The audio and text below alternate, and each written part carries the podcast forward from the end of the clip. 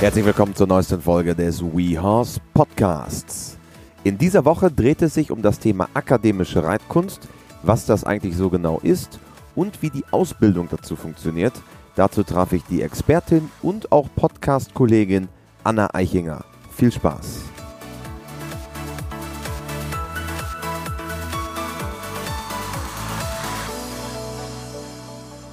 In dieser WeHouse Podcast Folge habe ich eine Podcast Kollegin, könnte man sagen, zu Gast.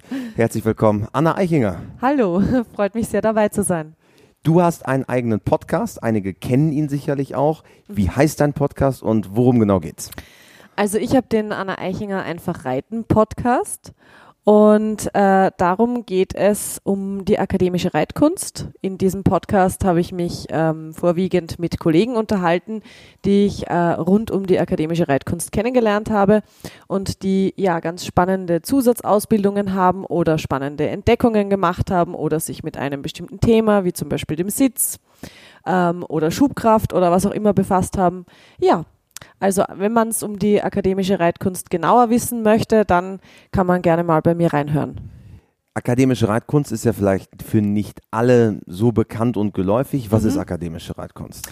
Also akademische Reitkunst, ähm, dieser Begriff ist ganz sicherlich jetzt sehr geprägt durch Bent Branderup. Sowas wie der Guru oder der, der, der akademische Reitkunstpapst, könnte man sagen. Ja, also ich glaube, er würde sich jetzt selber nicht so bezeichnen. Ähm, sein primäres Motto ist eher, dass man mit dem Pferd Zeit schön verbringt.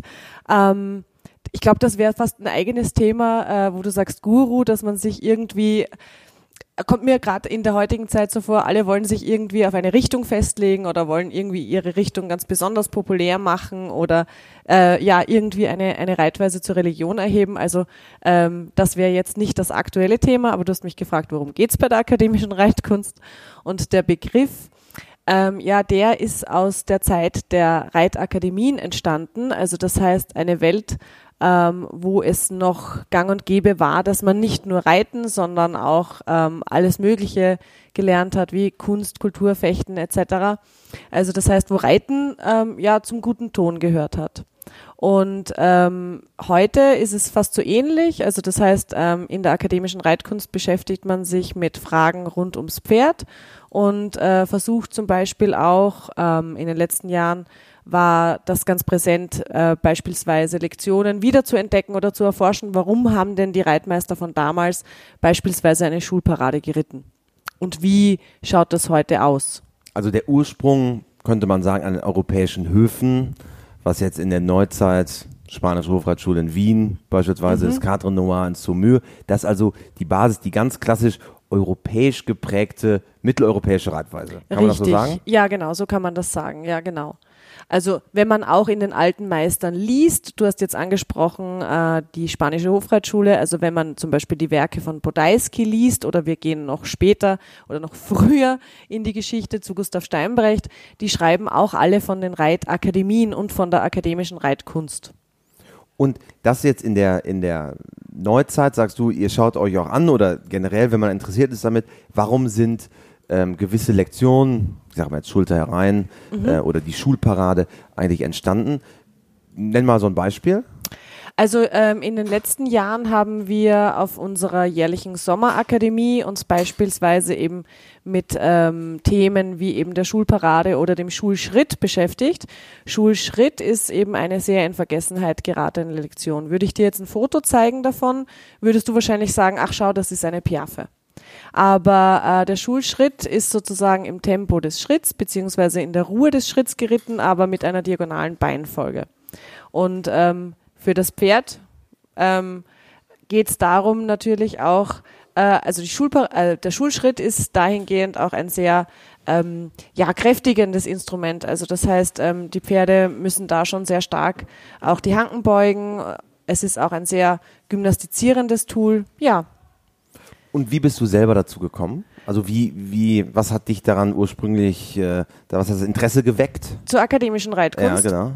Also das war ganz lustig, weil eigentlich hat mich eine Freundin dazu gebracht. Ich hatte damals ähm, mein zweites eigenes Pferd Und mit dieser Stute bin ich ganz normal dressurmäßig geritten und habe ähm, zum ersten Mal so richtig viele Fehler gemacht, würde ich sagen. Also davor war ich eher wohlbehütet ähm, in einem, also ich hatte das Glück sozusagen direkt neben einem Trakenergestüt groß zu werden. Und die Züchterin war selber auch bei Egon von Neindorf gewesen für Unterricht und die hat uns äh, Kindern schon damals äh, sehr feinen Unterricht auf den Pferden gegeben. Und äh, mit diesem zweiten Pferd, viele Jahre später, da war ich dann äh, ja Mitte 20, war ich äh, allein auf mich gestellt in der Ausbildung, habe zwar viel Unterricht genommen, kam aber nicht weiter. Im Gegenteil, ähm, der Unterricht, den ich ja genommen habe, oder sagen wir mal so, in der Ausbildung bin ich in einige Sackgassen gerannt, die meinem Pferd nicht nur ähm, psychisch, sondern auch physisch nicht so bekommen haben. Und äh, durch Zufall, wir sitzen jetzt auch gerade in Salzburg, bin ich auf eine Freundin gestoßen, die beruflich nach Salzburg ging und dort mit der akademischen Reitkunst in Berührung gekommen ist. Und wir haben uns dann in Graz getroffen und ähm, ich habe ihr erzählt von den körperlichen Schwierigkeiten meines Pferdes und dass ich jetzt äh, sogar ein Jahr Koppelpause ähm, durchziehen muss und äh, dass ich überhaupt keine Freude mehr am Reiten gehabt habe. Und sie hat dann gesagt, ah ja, akademische Reitkunst, probier das aus und das wirst sehen, das wirst, wird super.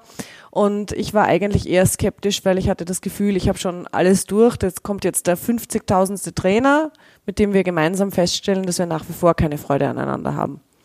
Und ähm, ja, wie du schon gesagt hast, es war dann eigentlich wirklich ähm, eher so eine Geschichte, ach, endlich verstehe ich, worum es geht. Und mein Pferd hat auch wirklich geantwortet, ähm, ja, man könnte es so übersetzen, ach, endlich verstehst du, was ich brauche. Ja, und so bin ich dazu gekommen und dabei geblieben. Man muss dazu sagen, du kommst aus der Nähe von Graz in der, mhm. in der Steiermark Richtig. und ähm, hast inzwischen auch deine Berufung zum Job gemacht. Genau.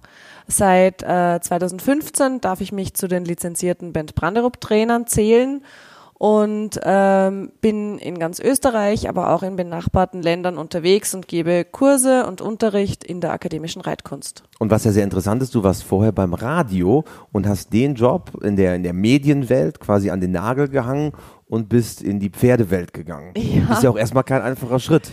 Ja, ähm, ja. also die Pferde waren natürlich immer in meinem Leben präsent und immer mit dabei. Und äh, Radio war äh, schon auch eine große Leidenschaft von mir, aber äh, jeder, der mich kennt, weiß, dass man mich besser auch nicht vor dem ersten Kaffee in der Früh anspricht. Also du hast nicht die Morning Show gemacht. ich habe morgen Nachrichten moderiert. Ja. Also äh, die Fläche, wie es heißt, also wo es lustig zugeht und wo ähm, alle äh, das Infotainment passiert, das war jetzt nicht meins. Wo man auch mal lachen darf. Ja, genau, sondern eben die, trocken die Nachrichten. Das ging so von meinem Stimmungslevel auch ganz gut, ja. Und ähm, aber mein Problem, also mein Biorhythmusproblem war einfach definitiv, dass um drei in der Früh aufstehen, äh, wenn man um vier morgens dann im Büro sein muss, äh, nicht so meine Stärke war. Also mich hat das unheimlich gestresst, ähm, um Mitternacht im Bett zu liegen, auf den Wecker zu schauen und festzustellen, oh mein Gott, es ist Mitternacht, du hast nur noch drei Stunden. Und du musst endlich schlafen. Schlaf ich bitte. kenne das Problem. Ja. Genau. Und um eins dann wieder, so jetzt hast du nur zwei Stunden und um drei, ja, okay, vielleicht habe ich eine halbe Stunde geschlafen. Also ähm, wäre das nicht gewesen, vielleicht wäre ich noch immer beim Radio, ich weiß es nicht, aber ähm, letztendlich haben sich eigentlich immer alle ganz, alle Sachen sehr, sehr gut gefügt. Du hast ja auch gerade erzählt, dass der, der Weg mit deinem Pferd durchaus auch mit Schwierigkeiten bedacht war, äh, auch, dass du einen Weg mit vielen Sackgassen unternommen hast, wie du es wie du es beschrieben hast. Mhm. Was äh, hat dich ermutigt, diesen Weg weiterzugehen? Weil es gibt ja viele da draußen, auch bestimmt viele Podcast-Hörer, die ein Problem mit ihrem Pferd haben, die sagen, naja, ich komme irgendwie nicht so weiter, soll ich überhaupt weiterreiten? Was hat dich motiviert, eigentlich nach vorne zu schauen und positiv zu bleiben? Ich glaube einfach die Tatsache, dass es ein Leben ohne Pferde nicht gegeben hat oder nicht gibt. Also das gehört äh, für mich so selbstverständlich dazu wie der erste Kaffee am Morgen. Das ist ganz wichtig. Hier in Österreich der verlängerte? ich tr trinke Kaffeelatte. Also. Kaffeelatte, okay. Aber ähm, also ähm, die Frage hat sich einfach nicht gestellt. Ich habe mir auch nie die Frage gestellt, ob ich dieses Pferd verkaufen soll oder äh, irgendetwas anderes machen. Also ähm, mitten äh, in der Pubertät ist mein erstes Pferd gestorben an einer Kolik und ähm, ich hatte, und das war eben ganz überraschend, und ich hatte damals äh, plötzlich viel Zeit. Zeit äh, für Dinge, die Jugendliche so tun. Tanzkurs gehen, äh, abends ausgehen, sich länger mit Freunden im Kaffeehaus treffen und, und, und.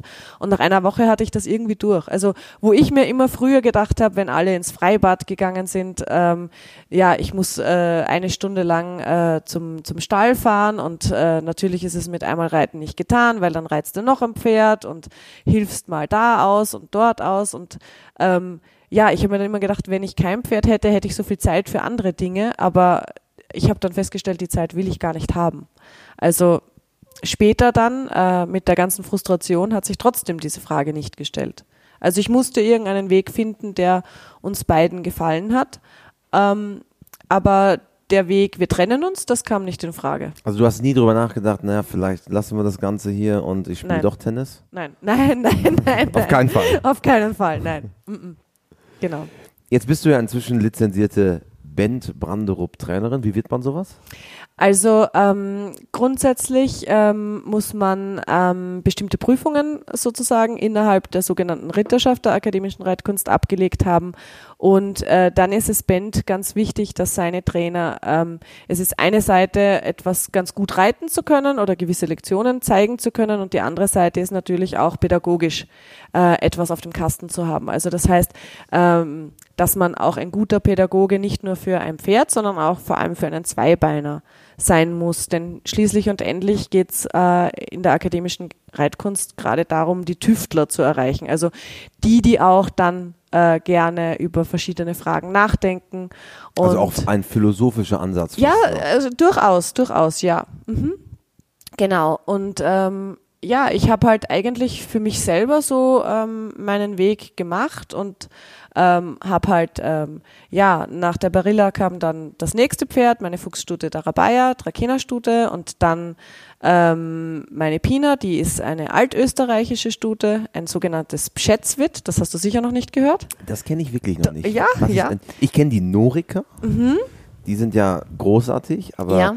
Aber so, das habe ich noch nicht gehört. Also Pschätzwit ist, äh, wie gesagt, das altösterreichische Pferd, gibt auch nicht mehr so viele davon. Pschätzwit. Pschätzwit, genau. Hm, gibt's ist, auch. Ist es Dialekt? Ähm, Schätzwit oder, oder heißen die wirklich so? Nein, die heißen wirklich so, ja. aber ähm, ähm, ähm, Schätzwit, ähm, ja, also österreichisch ist es jetzt auch nicht mhm. mehr direkt. Aber Hört es eher nach Slowenien an oder sowas? Na, Slowenien eher nicht, ja. sondern äh, geht noch weiter eher in den Osten. Mhm. Genau. Also da ähm, ganz, ganz spannend. Mhm. Äh, auf meiner Seite kann man auch einen, einen Beitrag über dieses, über diese Rasse nachlesen. Ähm, ja, aber mit diesen zwei Pferden, die durchaus auch ähm, ja ähm, körperlich spannende Geschichten sozusagen haben. Also meine Trakehner-Stute ist sehr breitbeinig unterwegs gewesen. Die kam eher daher wie ein Traber, also mit den Hinterbeinen an den Spuren der Vorderbeine vorbei. Und äh, Pina hat äh, wahrscheinlich durch einen Sturz in ihrer Jugend bedingt einen Beckenschiefstand. Mhm. Ähm, aber mit diesen, diesen zwei Pferden habe ich sehr, sehr viel über die Ausbildung von Pferden äh, gelernt, wenn es vielleicht nicht die besten Voraussetzungen sind. Und ähm, ja, ähm, habe halt einfach mit beiden an Kursen teilgenommen und äh, irgendwann äh, sind dann auch Schüler von mir mitgeritten, wo ich einfach so zum Spaß sozusagen auch äh, Unterstützung gegeben habe. Und dann ist Bent an mich herangetreten und hat mich gefragt, ob ich äh, nicht da dabei sein möchte. Ist, ist Ben Bandrup eigentlich der einzige Vertreter der akademischen Reitkunst, weil man hört immer den Namen Ben Bandrup, aber mhm. eigentlich ist es ja gar nicht unbedingt an einen Namen gekoppelt. Nein, gar nicht. Ich, ich ja, also ich denke mal, es hat sich so entwickelt, weil wie gesagt, Ben Bandrup ist nicht der einzige, der den Begriff akademische Reitkunst benutzt hat. Äh, schlägt man eben Gürenier, Steinbrecht, Podolski äh, auf, dann wird man immer wieder auf den Begriff der akademischen Reitkunst stoßen. Aber äh, so wie es halt damals oder auch heute noch auf einer Universität der Fall Fall ist, wenn man sich mit verschiedenen Forschungsfragen auseinandersetzt. So ist das halt auch noch heute sozusagen in der akademischen Reitkunst. Und deswegen ist halt dieser Begriff so verbunden wahrscheinlich mit Bent und seinen Schülern. Ist da auch sehr viel Theoriearbeit dabei? Also liest du viel über die Dinge? Du hast Podalski angesprochen, weitere. ist das etwas, was immer auf deinem Nachtschrank Ja. liegt? Ja. Also ich lese jetzt aktuell, glaube ich, zum, äh, ich kann es gar nicht mehr nachzählen und ich muss mir eine neue Ausgabe kaufen, weil das Buch ist schon so äh, abgegriffen, äh, Steinbrecht zum, ich weiß nicht wievielten Mal. Und ähm, ich komme eigentlich immer bei jedem Pferd, das ich ausbilde, neu drauf, ah, äh, wie hat er das gemeint, wie hat er jenes gemeint, was ist vielleicht jetzt heute gar nicht mehr ähm, ja, so ein Problem, dadurch, dass wir eine sehr genaue Bodenarbeit haben, in der wir dem Pferd schon eine sehr konkrete Hilfengebung beibringen können. Ja, also sehr spannend natürlich. Und ähm, hast du vielleicht so ein paar Buchtipps für unsere Podcast-Hörer? Also was liest du? Was sind so die ein was ist die Einstiegslektüre, wenn ich, wenn ich mich damit beschäftigen möchte? Also ähm, es gibt ähm, ein Buch, das äh, eine, eine Buchserie jetzt äh, bei Müller-Rüschlikon äh, über die akademische Reitkunst, die sozusagen die 17-stufige Ausbildungsleiter 17 Stufen. Mhm, genau, also von der Beziehungspflege, wenn man sich sozusagen mit seinem Pferd kennenlernt, ähm, bis hin zu den Schulsprüngen, bis hin zu, zur Kapriole, äh, ist das eben ein Buchprojekt, das ich begleiten darf, ähm, wo äh, viele Trainerkollegen und Ben selbst ähm, von ihrer Reise in die akademische Reitkunst erzählen und ähm, verschiedenste Aspekte beleuchten. Beispielsweise, wenn wir das Thema Bodenarbeit hernehmen, dann ist natürlich sehr spannend, sich damit auseinanderzusetzen, wie ist die Physiologie überhaupt vom Pferd, wie ist die Biomechanik, ähm, Muskeln, Skelett etc. Also wie funktioniert einfach was miteinander. Da hat eine Kollegin äh, über die Biomechanik geschrieben. Dann ist natürlich auch wieder spannend für den Menschen, der sich rückwärts vor dem Pferd bewegt äh, und das Pferd am Kappzaum arbeitet. Wie ist denn das überhaupt mit dem Rückwärtslaufen? Wie oft läufst du rückwärts? Selten. Wenn Eben. ich, wenn ich so drüber nachdenke, ist es jetzt nicht meine, meine Hauptaufgabe. Genau. Und äh, da stoßen auch meine Schüler äh, gleich mal meistens auf die allererste Schwierigkeit, ähm, weil rückwärts ähm, ist sozusagen in der akademischen Reitkunst gesehen das neue Vorwärts. Das, das ist auch ganz witzig. Ich habe letztens ähm, den äh, Barock-Experten Richard Hinrichs gesehen und getroffen und habe mich lange mit ihm unterhalten. Und ähm, der hat dann auch Piaf rückwärts gezeigt. Aha. Also eine Mischung aus Piaf und Passage ist das ja und dann rückwärts. Aber das Pferd rückwärts in Das dem Pferd Fall. rückwärts Mhm. in diesem Fall. Genau. Und ich meine aber den Menschen, Ja. weil ähm, das, was am Anfang die Herausforderung ist, du hast gefragt, ist viel Theorie dabei? Ja, generell ja, weil es geht ja auch darum zu verstehen, was man dann später tut und zu verstehen, was das Pferd tut. Und das heißt, ähm, für den Menschen in der Bodenarbeit ähm, bedeutet das, dass er rückwärts vor seinem Pferd herläuft und eben genau observieren kann, was passiert denn überhaupt im Pferdekörper? Was tut sich da? Wie wirke ich ein? ähm, was produziere ich, kriege ich ein Ergebnis, das ich wollte, nicht wollte, was, was tut sich im Pferdekörper, ja, viele, viele Dinge, die man da observieren kann. Wie schule ich mein Auge, das zu sehen? Weil es ist ja nicht jedem Gott gegeben, das alles zu sehen. Da gibt es ja auch Menschen, die, das sag ich mal, die talentiert sind, sowas zu sehen, aber man kann es ja auch in gewisser Weise lernen. Ähm, Wie schule ich das? Ja, also ähm, am Anfang steht natürlich immer die Theorie und wenn wir jetzt zum Beispiel sagen, wir hätten jetzt ähm, ein Pferd mit Kappzaum ausgestattet und ähm, wir wollen einen Zirkel rückwärts laufen. Ähm, das Pferd läuft auf der linken Hand, also das heißt äh, Zirkel links rum und ich hätte meine linke Hand am Kappzaum positioniert und ähm, meine rechte Hand würde eine Dressurgerte beispielsweise mitführen. Und äh, dann wäre die erste Frage oder die, die, das erste Ziel überhaupt mal wirklich genau auf den Punkt zu bringen, wann denn das innere Hinterbein des Pferdes abfußt und in welcher Qualität. Also das heißt, ich schaue mir auch genau an, wo dieses Bein dann wieder am Boden aufkommt. Das könnte ja sein, dass dieses linke Hinterbein ähm, dann in die Mitte des Zirkels oder eher ins Richtung des Zentrums des Zirkels steigt oder das Hinterbein steigt genau zwischen die Abdrücke der beiden Vorderfüße hinein oder es steigt in die Spur des äußeren Vorderbeins. Also je besser es zum Schwerpunkt steigt, äh, umso ähm, besser ähm, natürlich. Ähm, aber ähm, du hast gefragt, woran sehe ich das? Also einerseits könnte ich jetzt natürlich sagen, ähm, wenn das innere Hinterbein genau zwischen die äh, Abdrücke der beiden Vorderbeine hineinsteigt. Aber dann ist noch immer die Frage, wie lang bleibt denn das stehende Vorderbein am Boden? Ähm, weil sehr oft heißt es ja, ach, das Pferd greift mit den Hinterbeinen so weit vorn und tritt so weit über. Ähm, das ist aber nur dann eine besondere Qualität, wenn das stehende Vorderbein nicht so lang am Boden steht und so lang zurückschiebt, mhm. weil dann überwiegt die Schubkraft zu stark und das Pferd schiebt über seine ganze gesamte Körpermasse drüber. Sondern soll er lieber von hinten übertreten. Ne? Ja, genau. Und was wir natürlich gern haben wollen, ist eine Entwicklung von Tragkraft. Mhm. Genau. Du, du hast ja eben diese 17-Stufigkeit angesprochen mhm. in der akademischen Reitlehre. Du hast ja gesagt, man, man fängt so an in der Beobachtung, also genau die Physiologie auch zu verstehen. Wie geht es dann weiter? Wenn ja. wir uns ja mal nach oben arbeiten. Ja, also die, die wichtigsten Stufen sind dann auf jeden Fall ähm, naja, also nicht nur das Beobachten, sondern äh, Stufe Null oder sagen wir mal die Nullebene wäre überhaupt die Beziehung zum Pferd herzustellen. Ne? Mhm. Also das Pferd überhaupt kennenzulernen.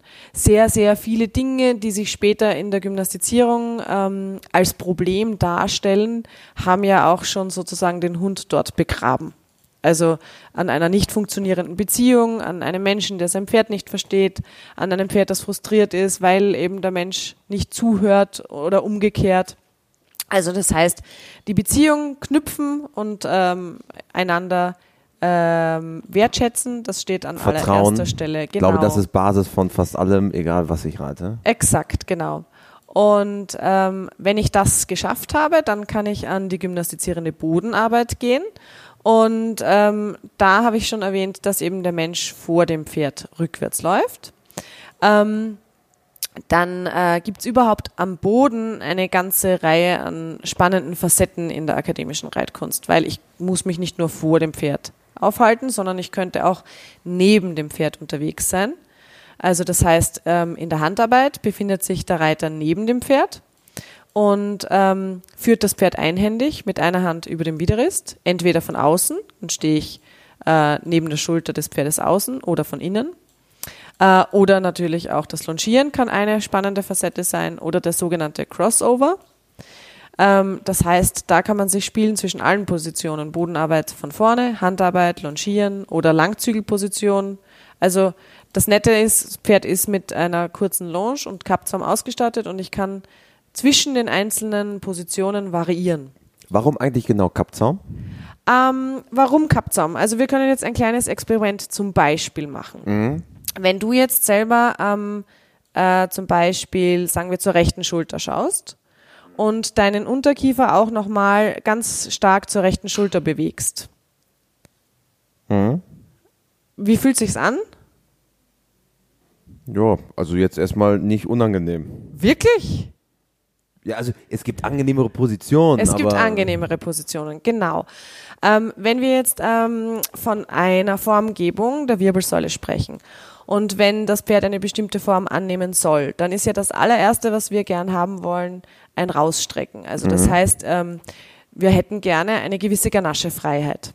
Wenn sich das Pferd stellt, dann ist es nämlich so, dass der Unterkiefer in einer korrekten Stellung quasi nach außen rotiert. Mhm. Und ähm, der Kappzaum, äh, insbesondere beim Longieren, äh, ist genau dafür wichtig, diese Rotation zu gewährleisten. Wenn ich nämlich an der Trense longieren würde, dann kann es sehr leicht passieren, dass das Pferd eben den Unterkiefer nicht nach außen unter äh, den ersten Halswirbel nimmt, sondern nach innen hereindreht. Genau. Mit dem Kappzaum kann ich einfach den Schädel am leichtesten beeinflussen, ohne jetzt ähm, großartig Einfluss auf den Unterkiefer zu nehmen. Und also negativen Einfluss auf den Unterkiefer zu nehmen. Und wird ja dankenswerterweise auch äh, immer häufiger verwendet, muss man sagen. Ja, genau. Genau. Äh, beim Longieren. Mhm. Und, und Handarbeit natürlich. Ja. Okay, also wir waren bei der Handarbeit als Basis. Ja. Und wie geht es weiter im aufsteigenden Modus? Also grundsätzlich geht es von der Bodenarbeit äh, übers Longieren. Ähm, dann äh, ist für das Longieren natürlich auch der Zirkel eine sehr spannende Angelegenheit. Ähm, denn äh, das Pferd äh, muss ja auch erstmal lernen, eine gewisse Formgebung auf dem Zirkel anzunehmen und überhaupt einen Zirkel zu laufen. Und vom Zirkel äh, ist dann äh, sozusagen der nächste Schritt dann schon in Richtung Einreiten. Mhm. Und äh, dann äh, die. Also reden wir jetzt eigentlich über ein junges Pferd, weil Einreiten betrifft ja das junge Pferd. Das oder? würde das junge Pferd betreffen, ja, mhm. aber auch wenn man jetzt neu lernt, zum Beispiel, ist diese Reihenfolge eine durchaus empfehlenswerte, weil man in der Bodenarbeit ja genau lernt als Reiter, als Mensch überhaupt, was möchte ich eigentlich überhaupt erreichen? Mhm. Wie schaut zum Beispiel ein korrektes Schulterherein aus? Was sind äh, richtig angewandte Sekundarhilfen? Also das heißt, wenn ich dem Pferd einen inneren Schenkel, einen äußeren Schenkel, einen inneren Zügel, einen äußeren Zügel erkläre. Und ähm, wenn ich dann äh, mit der Bodenarbeit in dieser Form angefangen habe, dann ist ja auch das Reiten quasi für mich neu, wenn ich jetzt neu lerne oder umsteige. Also das heißt, äh, man kann es als einreiten oder natürlich auch neu anreiten oder umschulen, wie auch immer. Der gemeinsame Neustart. Genau, der gemeinsame Neustart bezeichnen. Genau. Und ähm, wenn man dann sozusagen den Sattel erklommen hat, dann äh, ist natürlich wieder die Beschäftigung mit den einzelnen Hinterbeinen im Vordergrund. Also das heißt, das innere Hinterbein für ein Schulter herein anzusprechen, das äußere Hinterbein für ein Gruppe herein anzusprechen ähm, sich mit äh, Pirouetten, Traversalen, Raumversalen zu beschäftigen. Dann geht es weiter mit der Versammlung in Richtung Piaf, Passage, äh, fliegende Galoppwechsel, ja, Schulhalt, Levade und dann stehen schon die Schulen über der Erde an. Meinst du, jedes Pferd kann sowas? Ähm, also Grundsätzlich, wenn wir Pferde in der Natur beobachten, dann äh, ist immer die Frage, was machen Pferde, wenn sie sich selbst schön fühlen wollen oder wenn sie sich präsentieren wollen, dann zeigen sie ja eigentlich alles, was wir heute in der Dressur sehen. Also es ist möglich, aber ähm, genauso wie bei uns Menschen, ähm, äh, nicht jeder ist vielleicht, ähm, ja, also ich habe zum Beispiel eine Überbeweglichkeit in meinen Handgelenken, aber äh, diese Überbeweglichkeit ähm, lässt sich trotzdem nicht äh, so fortpflanzen, dass ich ganz leicht einen Spagat schaffe. Und ähm, dann hat natürlich jeder noch seinen eigenen Rucksack an äh, physischen Möglichkeiten oder Unmöglichkeiten aufgrund von äh, Dingen, die halt so in der Vergangenheit passiert sind. Das kann beim Menschen ein Autounfall sein, der einen im Sitz beeinträchtigt und das Sitzen schwer macht auf dem Pferd. Und das kann beim Pferd natürlich auch eine vorangegangene äh, ja, Ausbildung unter Anführungszeichen sein, die äh, vielleicht ähm, Dinge erschwert. Mhm. Aber ähm, in der akademischen Reitkunst habe ich doch schon durchaus sehr vieles Erstaunliches erlebt, äh, wenn es darum gegangen ist, Pferde wieder sehr durchdacht zu gymnastizieren und wieder ähm, ja, gesund zu machen. Und äh, ja, manchmal auch bei meinen Schülern stand gar nicht mehr das Thema an, reiten zu wollen, sondern dem Pferd einfach wieder Lebensqualität auf der Koppel geben zu können. Und dann äh, waren Pferde doch wieder reitbar. Also ist es gar nicht unbedingt das Ziel, jetzt jeder muss Levante und Levade können, Nein. sondern es ist eher so der gemeinsame Weg, auf den man sich begibt und da äh, diese Prinzipien, die du eben genannt hast, anzuwenden mhm. und idealerweise aber in einer normal oder idealisierten Welt kommt man dann dahin, aber auf dem Weg haben wir alle so ein bisschen unseren Rucksack und äh, man weiß nicht ganz genau, ob es klappt. Genau, also ähm, ich habe jetzt ähm, mein, mein drittes Pferd sozusagen, ist ähm, ein äh, Lipizzaner aus Pieper.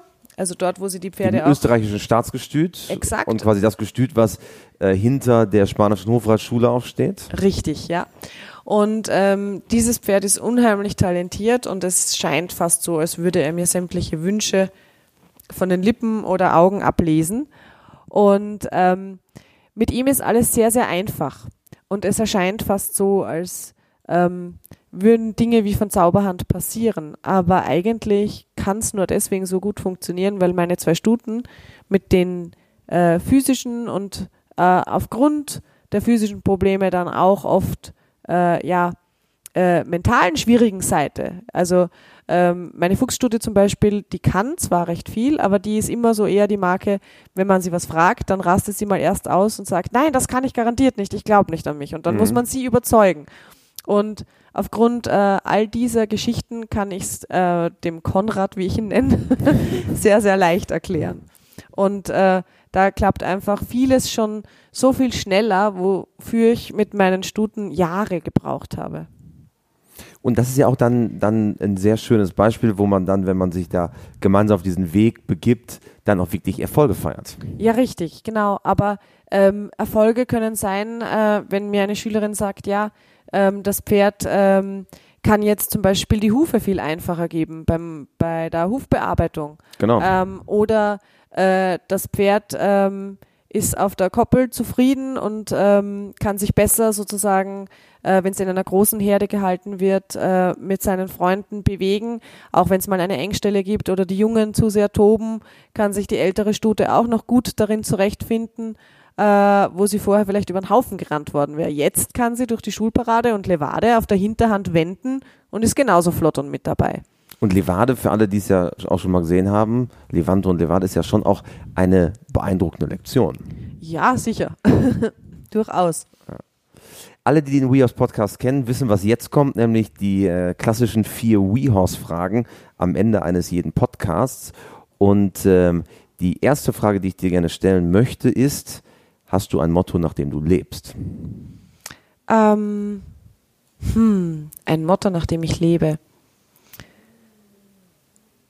Also ich muss mich manchmal selber überzeugen, wie meine Fuchsstute, aber irgendwie doch alles ist möglich, wenn man daran glaubt. Everything is possible. Ja.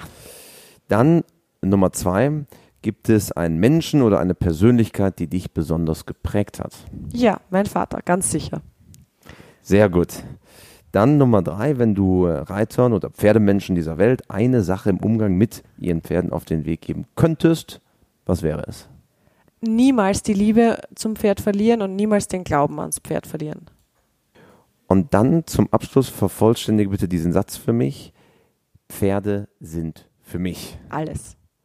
Großartig. Eine, eine höchst interessante Reise durch die Welt der akademischen Reitkunst. Also ich habe sie auch besser verstanden jetzt. Ich habe natürlich häufig schon akademische Reitkunst, Ben Branderup kenne ich alles, habe ich auch schon gesehen äh, auf, auf diversen ähm, Veranstaltungen und bin auch mit der Sache durchaus betraut. Aber ich glaube, es ist total interessant, auch mal von dir als Expertin das zu hören. Und äh, dein Podcast gibt es natürlich weiterhin. Einfach reiten. Ja, Gibt es für iPhone, iOS, Android, die komplette Genau. Bandbreite, glaube Ja. ich. Ne? mhm. alles möglich. Würde ich sagen, äh, abonnieren. Du hast ja immer interessante Gespräche auch mit anderen äh, Kollegen aus der Szene. Und ja, vielen Dank. Anna Eichinger. Ja, vielen Dank fürs Dabeisein. War sehr spannend, mal auf der anderen Seite zu sitzen. Danke, bis bald. Das war die aktuelle Folge des WeHorse Podcasts. Falls euch unser Podcast gefällt, lasst eine Bewertung da bei Apple Podcast, Facebook, YouTube, Google oder wo auch immer ihr uns hört. Bis zum nächsten Mal beim WeHorse Podcast.